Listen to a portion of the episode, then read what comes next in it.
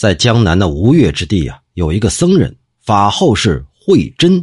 这慧真就说，在浙江有一个僧人，立志要修行成佛。他志向坚定，刻苦修炼，从来没有躺下睡过觉。哎，都是坐在蒲团上打坐睡觉的。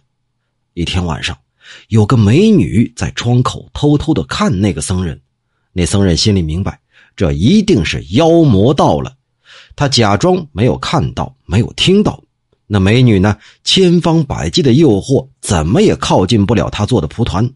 此后啊，这美女每天夜里都来，可也终究不能使僧人生那么一丝的欲念。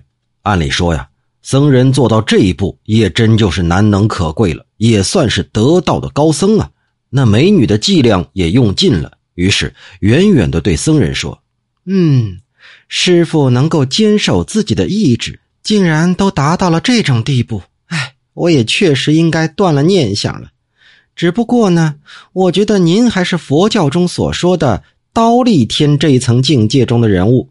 你知道，一旦靠近我，就会败坏自己的道行，所以怕我就好像怕虎狼一样。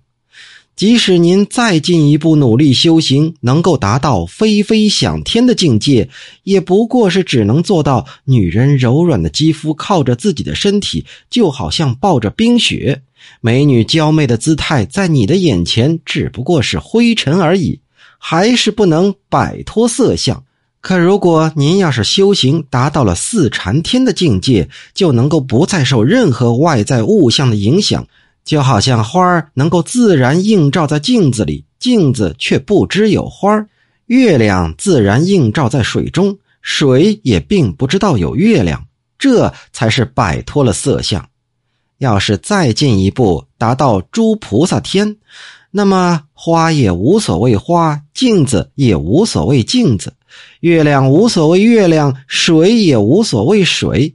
没有颜色，没有物象，也无所谓离，无所谓不离，这便是佛的自在神通，这就进入一种不可思议的神妙境界了呀！要是大师傅如果能够让我靠近一下，而本心不受影响，我才一心一意的敬服你，就好像当初摩登伽女敬服佛祖的大弟子阿傩一样，我就再也不来干扰您了。那僧人呢？揣度自己的道行法力足以战胜魔女的诱惑，便很坦然的就答应了。那女子依偎在和尚怀里，百般的抚摸挑逗。这僧人呢，终于控制不住欲念，损坏了自己修行的清净身体。事后悔恨不已，终身是失忆恍惚啊。所谓经过碾磨，也不变成粉末。浸在黑水里也不变成黑色，经过种种考验而不改变心智，这个呀，只有圣人才能做到，大贤以下的人都做不到。这个圣人中了魔女的激将法，于是开门请强盗进门。